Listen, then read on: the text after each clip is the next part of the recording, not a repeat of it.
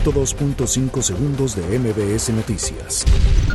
El director general de Pemex Exploración y Producción, Miguel Ángel Lozada, fue inhabilitado 10 años por sus vínculos con el caso de corrupción denominado La Estafa.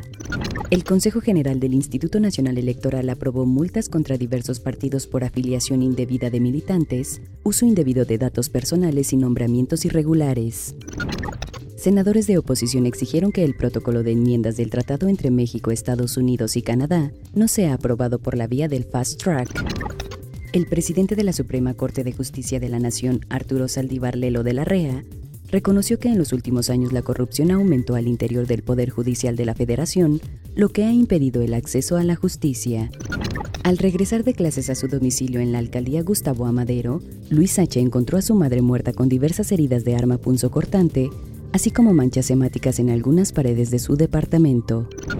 La UNAM presentó el curso masivo abierto en línea Periodismo Digital y Combate a las Fake News, cuyo objetivo es combatir la propagación de noticias falsas o fake news.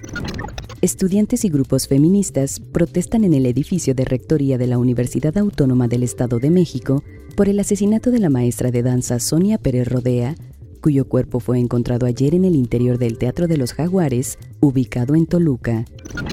La dirigencia nacional del PRD reprobó la violencia contra la comunidad LGBTTI y recordó que existen diversas formas de expresarse, respetando las diferencias y las diversas visiones.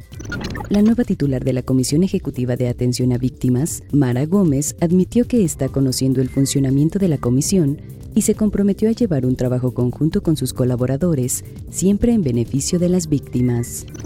102.5 segundos de MBS Noticias.